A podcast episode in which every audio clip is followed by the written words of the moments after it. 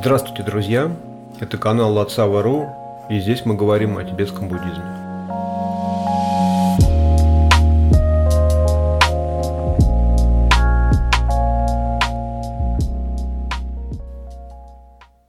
Сегодня мы продолжаем работать с текстом Гулчу Тогме 37 строф о практике Бодхисаттва и переходим к 29 строфе, в которой э, речь идет о парамите концентрации. Я сразу скажу, что вот это слово концентрация и самадхи, дхьяна, то есть это кошмар переводчика, потому что и в английском языке это все очень сильно запутано. И э, в русский это перевести, ну то есть если ты не знаешь значения тибетских слов, которые переводят санскритские термины, то даже если ты знаешь, все равно очень легко запутаться. Вы сейчас поймете, что я имею в виду. Это в последних двух строках. Я не буду подробно останавливать, потому что это будет ад тогда сейчас у нас. А так вкратце вам просто объясню, в чем проблема. Эта строфа полностью звучит так. Зная, что особым видением, практика которого выполняется в состоянии покоя, можно одержать полную победу над тревожащими эмоциями, Практиковать медитативную концентрацию, выходящую за пределы четырех состояний мира без форм, вот практика бодхисаттвы. Ну, в первой строке тут у нас есть шине, и у нас есть хлатонг. Да? То есть мы сразу понимаем, что особое видение – это а, випашьяна, а состояние покоя – это шине. Я тоже подробно сейчас эти практики не буду объяснять. Возможно, будет смысл сделать по ним а, отдельный большой подкаст, потому что они важные, в принципе, на любом этапе буддийского пути – любые практики, приобретающие, так скажем, э, разнообразную внешнюю форму, так или иначе, сводится все, ну, по, если брать основной принцип, все все равно сводится всегда к шаматхе и випашине. Если говорить коротко, э, шине слово, да, ши – это умиротворенное состояние, не – это пребывание. То есть, да, очень простое слово – пребывать в умиротворенном, спокойном состоянии ума в котором возможно э, да, как раз э, выполнять концентрацию, то есть э, направить все внимание на выбранный нами самими объект. Не позволять уму цепляться за те объекты, которые он сам выбирает, а удерживать его на объекте, который выбрали мы сами. Тут дело даже не в том, что мы должны постоянно думать о каком-то объекте. Просто мы тренируем ум делать то, что нам надо, а не следуем за тем, когда вот он делает то, что он хочет. В текстах обычно эту ситуацию сравнивают с э, лошадью и опытным наездником, да, ковбоем, или не знаю, как сказать, ну, кто ну, лошадь приручает, да, объезживает. То есть, если у вас лошадь дикая, она ну, вас никуда не может довести. То есть, да, для начала ее надо, чтобы она ехала туда, куда мы выбираем, да, куда выбирает наездник. А ум какой-то обычного человека, и тот как вот на Родео посадили человека, и вот он начинает метаться из стороны в сторону, да, и куда он понесет может э, куда-то унести и с обрыва как бы, да, в пропасть. А после того, как опытный наездник э, лошадь приручил, она ведет себя прилично и едет туда. Она также может быстро скакать и делать какие-то пируэты, там, да, какие-то фигуры выполнять, там, да, всякие сложные. Вот если вы посмотрите Родео, это очень красиво, как-то не Родео, а такие показательные выступления, когда Э, ковбой в Америке, да, когда ковбой показывает, что лошадь может, да, то есть он там так ей управляет искусно, что глазам своим не веришь. Вот, и как раз это имеется в виду, тибетцы тоже искусные наездники, у них, да, там вот эта культура лошадиных гонок там, да, у них, то есть они с лошадьми э, умеют обращаться. И поэтому они этот пример всем сразу понятен. Да, нам надо приручить вот эту лошадь, да, вот этого мустанга, не знаю, там, дикую лошадь, так, чтобы она делала то, что нам надо, чтобы она смогла отвести туда, куда мы выбираем, да, а, а не делал то, что ей в голову придет, а мы просто за ней болтаемся там, да, как кукла привязанная, ничего не контролируем. Вот это имеется в виду. А само особое видение, да, випашчина, латон. Я по-разному переводил тут термин, и проникающее видение, проникающее прозрение, особое видение, особое прозрение, остановился на особом видении, потому что ну, так оно хотя бы не пересекается с другими похожими терминами, а дословно именно это и, и, и обозначает. Ну, собственно, слово «лакпа» указывает на то, что объект, э, ну, или то, что оно определяет это слово, выходит, э, ну, он лучше выходит э, за, так скажем, выше поднимается на уровень, чем все остальное. То есть это что-то высшее, особое, там, качество которого нет у, у других предметов из этого ряда, вот так скажем.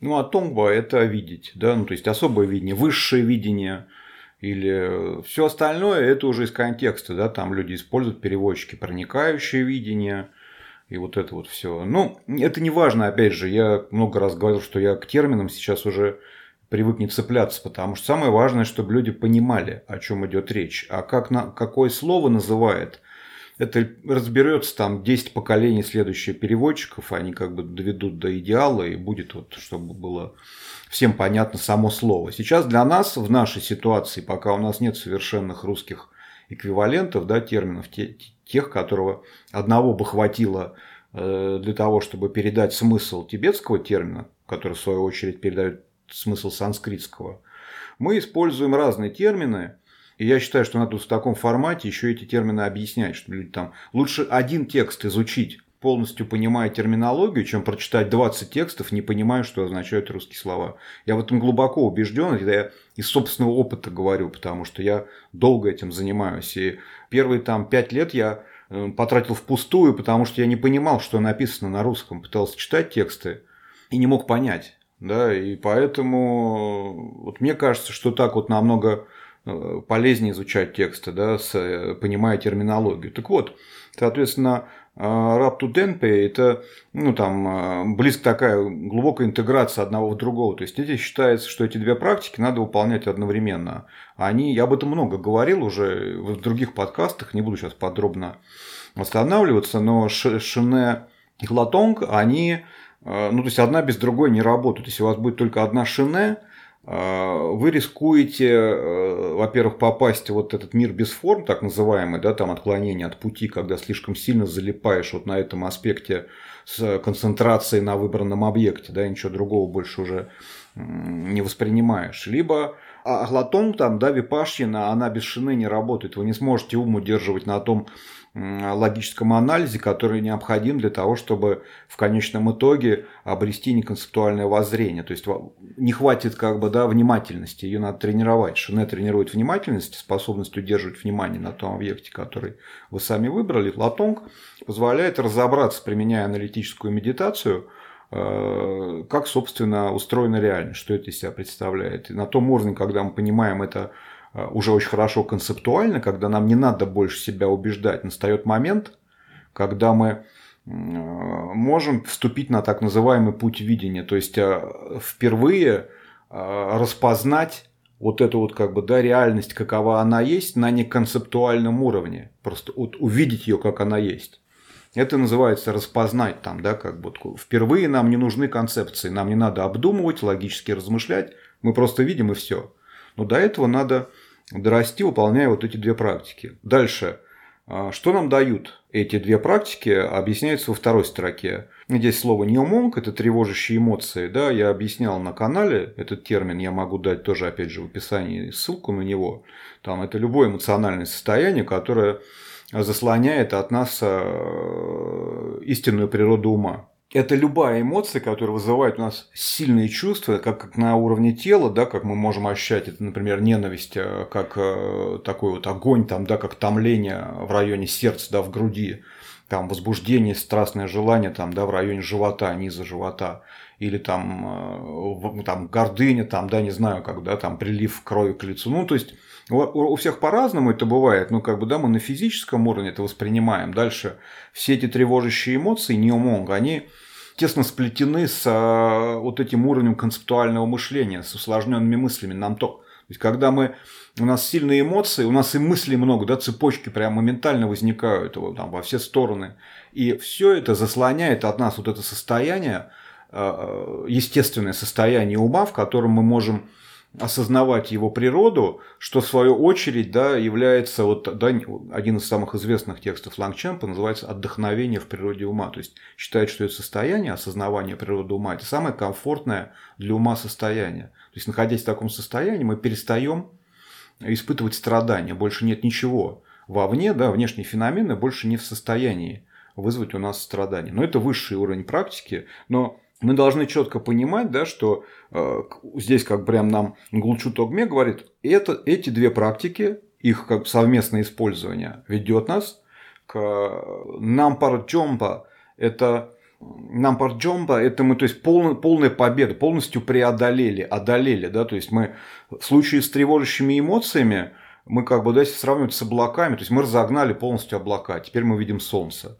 Это вообще может быть не очень хороший пример, то есть, ну, ну чтобы было понятно, что значит преодолеть э, вот эти вот эмоциональные, тревожащие эмоции, эмоциональные состояния, которые заслоняют от нас, да, э, истинную природу ума. Вот, и, соответственно, дав нам этот метод, да, параметры концентрации больше связано уже, да, с э, формальными сессиями практики, для того, чтобы нам научиться концентрировать, там, сосредотачивать внимание на выбранном объекте, это надо тренировать. Это как мышцу какую-то накачать. Это само никогда не появится. Это надо сидеть и тренироваться. Как, э, опять же, я говорил, это сейчас огромное количество да, литературы, как практиковать шаматху и випашчину.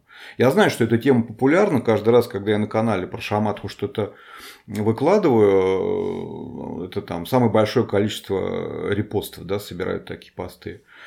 Ну, я буду там подбрасывать что-то, но просто имейте в виду, что шаматха это, это самая базовая практика в буддизме, и по ней написано очень много книг. И я не вижу смысла повторяться, да, поищите, Алан Волос пишет про шаматху, революция внимания, вот у него есть э, книга, они хорошо переведены обычно его книги, да, у него свой э, центр там, да, фонд э, есть в России, поэтому посмотрите эти книжки, там все подробно он расписывает, прям, причем с точки зрения западного менталитета, да, не даже не столько тибетского, сколько современного человека. Он хорошо понимает, Алан Уоллес, вот это вот, он может подать э, традиционный буддизм с точки зрения да, научного восприятия, так скажем, восприятия современного человека э, с позиции да, вот, научного обоснования, вот так бы я сказал. Вот, а дальше как раз я вас предупреждал, что в следующих двух строках тут, тут настоящий кошмар переводчик, потому что тут задействованы все слова, которые обычно переводят на русский вслед за английским языком. У них не лучше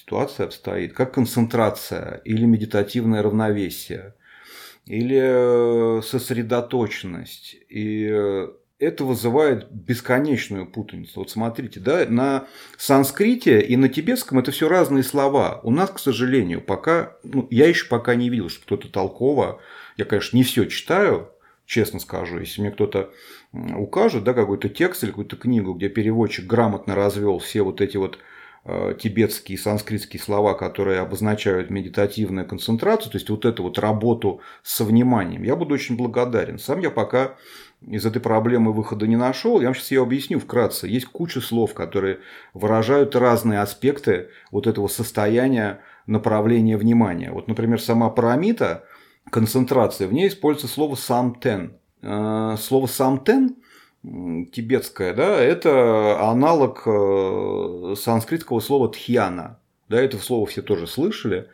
Э, там есть четыре тхьяны, это как бы, да, вот эти уровни концентрации, которые еще у Пелевин, там, помните, он там про тхьяны, по-моему, про тхьяны он там рассказывал. Так вот, Самтен, да, у нас есть тхьяна, это медитативная концентрация, тем более здесь использованы два слова подряд, самтен гомпа, гомпа это медитация, самтен это вот концентрация или... В общем, я обычно, когда вижу самтен, гомпа, я перевожу медитативная концентрация, чтобы было ясно, что используются оба слова. Но есть еще одно слово, тингензин, да, концентрация, тоже его переводят как самадхи, самадхи, да, тингензин, это его тоже переводят как концентрация, да, но это другое слово на тибетском, это другое слово на санскрите, а мы переводим вот так же, получается. То есть вот это одна из проблем. И мы не можем от него никуда деться. Мы, может быть, подумаем, а почему мы используем только... Почему нам не используют только самтен? Ну, тингензин – это... Вот здесь как раз об этом и сказано, что Янгдак это имеется в виду, тут как бы, да, Тингензин не упоминается, но вообще э, Яндак Пи э, Тингензин – это правильная, да, истинная, аутентичная концентрация, как одна из ветвей восьмеричного благородного пути, да, который мы все знаем. То есть это тоже термин, который в текстах, в сутрах-то уж точно используется широко, и от этого слова отмахнуться никак нельзя. Тем более, что оно тоже там, да, если его разбирать подробно, да, именно как оно по-тибетски образовано, то оно тоже действительно означает концентрацию, то есть удерживание внимания на отдельном э, объекте, выбранном нами самими. Далее в этой строчке есть слово зугмеши. Зугмеши здесь указывают э, эта фраза указывает на четыре так называемых, даже как это сказать-то, на четыре состояния равновесия, опять же, медитативного, которые уводят практикующего в сторону от истинного пути,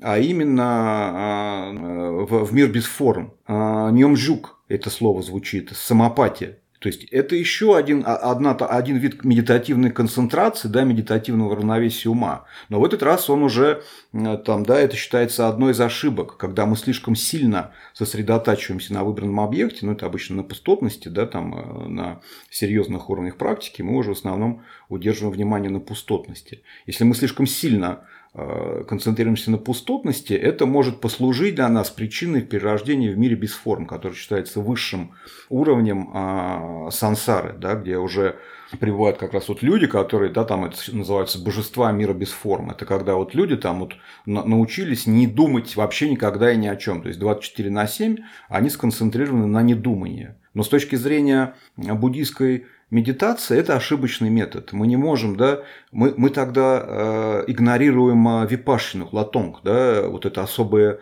видение, воззрение, то есть то, как мы видим беспрепятственный поток проявления, да, вокруг мир продолжает проявляться, у нас там, да, э, что-то происходит, а мы останавливаемся как бы вот в этом, за, зацикливаемся, замираем, да, прилипаем вот к этому состоянию немышления, и это нас приводит вот к перерождению в мире без форм. Это считается такая ошибка, особенно на уровне высших практик Махамудра и Дзакчен. Очень легко ее совершить, потому что может показаться, что состояние немышления – это как раз то, к чему мы и стремимся. Это одна из ошибок, по поводу которой там пишутся тексты. Да, вот, например, есть э, Рыклева такой текст, недавно книга вышла, комментарий Нешула Кена как раз вот на такой текст Джигмилинпы, рык льва, где он описывает все эти вот ошибки. В том числе там есть вот эта ошибка, когда слишком сильная э, концентрация на выбранном объекте, на пустотности, э, вместо того, человек вместо того, чтобы достичь состояния Будды, да, просветления, он э, перерождается в мире без форм, как божество, которое вот может находиться в состоянии немышления 24 на 7. Опасная такая, на самом деле, ошибка. Вот, и там есть еще два слова, других я сейчас даже не буду их, а тоже, которые обозначают медитативную концентрацию или медитативное равновесие, или сосредоточенность, сосредоточение. Слов переводчики используют много, но поскольку, во-первых, еще переводчики на русский язык между собой никак не договаривались, единого глоссария нету, вы когда видите в тексте концентрация, медитативное равновесие, абсорбция иногда используют, хотя я вообще не понимаю, что значит слово абсорбция. Для меня оно не несет никакого смысла. Э, ну, кто-то использует, это их выбор. Я просто вам говорю, что когда вот есть вот эти слова, это повод призадуматься, э, задать вопросы, может быть, своему учителю или кому-то, кто ну, лучше вас разбирается, там, кто дольше да, с этими текстами работает и практикует, чтобы вам объяснили, исходя из контекста, что в данном конкретном случае э, имел в виду автор. Вот здесь вот как раз э, я могу прямо ну, посмотреть на слова на тибетские и сказать, практиковать медитативную концентрацию. Это у нас классический самтен, да, как бы это тхьяна, гомпа, это медитация. То есть мы медитируем, да, там, концентрируясь на выбранном объекте. Это, ну, классика, да, вот я, я вижу, о чем здесь речь идет.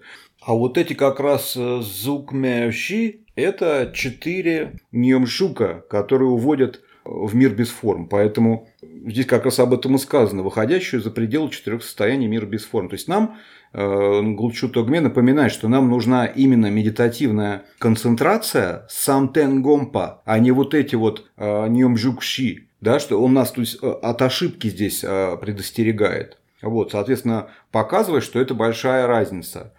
Самтен гом и ньомжукши. Все, тут он нам это объяснил, тибетцы это сразу видят. А, а мы можем здесь э, сильно ошибиться, потому что, к сожалению, на русском языке пока э, э, эти термины ну, не, не переведены так, чтобы мы могли безошибочно понять, о чем идет речь. Далее у нас следует 30-я строфа, в которой речь идет о парамите мудрости. Звучит она следующим образом. Силы лишь пяти парамид без запредельной мудрости никогда не достигнешь совершенного просветления.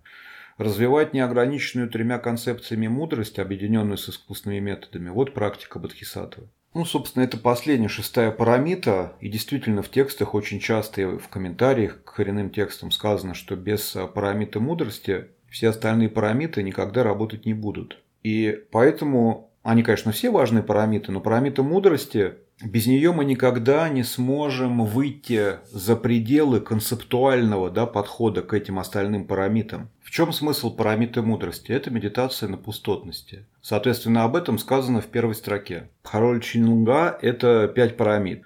Щерап – это парамита мудрости. Так, ну, сокращенно здесь, потому что иначе бы получилась слишком длинная строка. Мепа – это отсутствие. Если у нас нет парамита мудрости, у нас нет вот этого различающей, так скажем, мудрости. Ширап – это, ну, я обычно перевожу как различающая мудрость, потому что еще есть изначальная мудрость, еша, да, чтобы они никогда не путались. Дальше тут идет речь о том, э, чего нам не достичь без парамиты мудрости. Э, Дзокпей Чангчуп, то есть, да, Чангчуп – просветленный ум, Дзокпей – доведенный до совершенства, то есть полностью законченный процесс. А Топа – это достичь, да.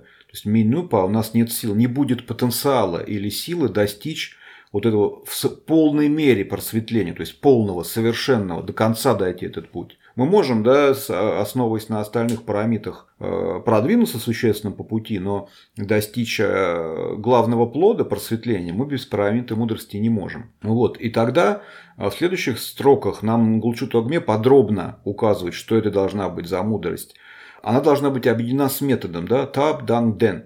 Tap это ну, метод, искусственный метод так называемый. Это больше связано с аспектом сострадания. То есть э, здесь как раз tap здесь э, это собирательное слово для остальных пяти парамид. Ну так, по крайней мере, из вот этой строфы э, очевидно, что мы сначала сказали про пять парамид, да, которые, практикуя которые мы без э, парамита мудрости не сможем добиться окончательного результата. И тут они объединены так, он одновременно нам показывает, что эти пять парамит являются э, аспектом искусственных методов. И э, дальше он говорит «Кхор сум митокпей щераб». Ну, то есть, щераб – это различающая мудрость, шея – это знать, раб – это высший уровень, да, самое лучшее. Это имеется в виду, что щераб – это высший уровень мудрости, да, которым мы можем добиться перед недвойственной реализацией. Мы тренируем щераб, да, с помощью собственно, випашьины, да, то есть мы возвращаемся, мы, мы проходим всю вот эту вот цепочку аналитической медитации, приходя в конечном итоге к недвойственному распознаванию, да, реальности, как она есть, да, природа ума и природа феноменов, то есть как, как все функционирует, как все обстоит на самом деле. И э, Здесь указывается вот на этот принцип э, ограничения тремя концепциями. То есть Хорсум Митокпа – это три концепции, которые преследуют нашу, вернее так скажем, они загрязняют остальные парамиты без парамиты мудрости. Что такое три концепции? Это концепция реального существования того, кто совершает действие, реального существования самого действия и реального существования объекта, на который направлены действия. Это, с одной стороны, кажется э, ну, как бы бессмыслицей, да, убрать эти три концепции. Но, с другой стороны, именно так и развивается наша практика, если мы действительно обрели воззрение пустотности, пусть оно сейчас еще на данном этапе находится на уровне концептуального ума. Мы пока только разбираемся с ним. Да, у нас нет прямого постижения пустотности, недвойственности да, и аспекта проявления. У нас пока есть э, концептуальное мышление. Да, мы в его рамках подводим с помощью аналитической медитации чтобы это наше концептуальное мышление из-за из обычного там, да, вот неконтролируемого потока нам ток, беспорядочных усложненных мыслей, стало ширап, то есть мудростью различающей, которая нас подводит к реализации вот этого особого видения, к обретению правильного воззрения на реальность. Основное условие практик остальных пирамид – это постоянное осознавание того факта, что недействующий субъект, ни действие как таковое, ни объект, на который она направлена, не обладают реальным независимым существованием. Ни я, ни феномены, ни само действие. И так происходит накопление мудрости, да, два накопления. Накопление заслуг, это делают первые пять парамид. И накопление мудрости, это делает парамита мудрости, соответственно. Да. Эти два накопления, как их обычно сравнивают с двумя крыльями у птицы, без которых, ну, нет одного, птица лететь не может. То есть, для того, чтобы э, птица могла лететь, нужно оба крыла.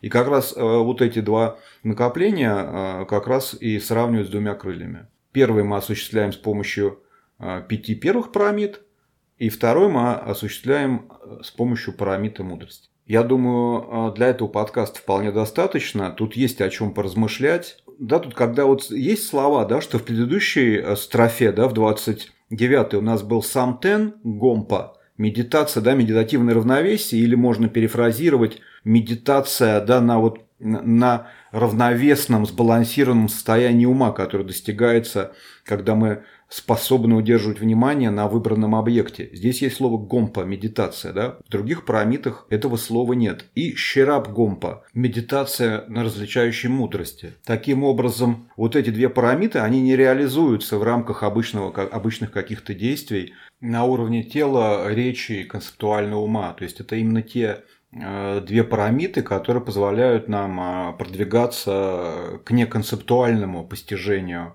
пустотности. Поэтому их практика э, подразумевает сидение на подушке для медитации и повторение снова и снова методов и техник, которые позволяют нам такого понимания неконцептуального добиться. Э, тем более парамита мудрости. Она считается высшей и самой главной, да, без которой все остальные не работают. Поэтому, на мой взгляд, на каком-то этапе теоретического изучения, так или иначе, надо прийти к моменту, когда мы начнем выполнять практику.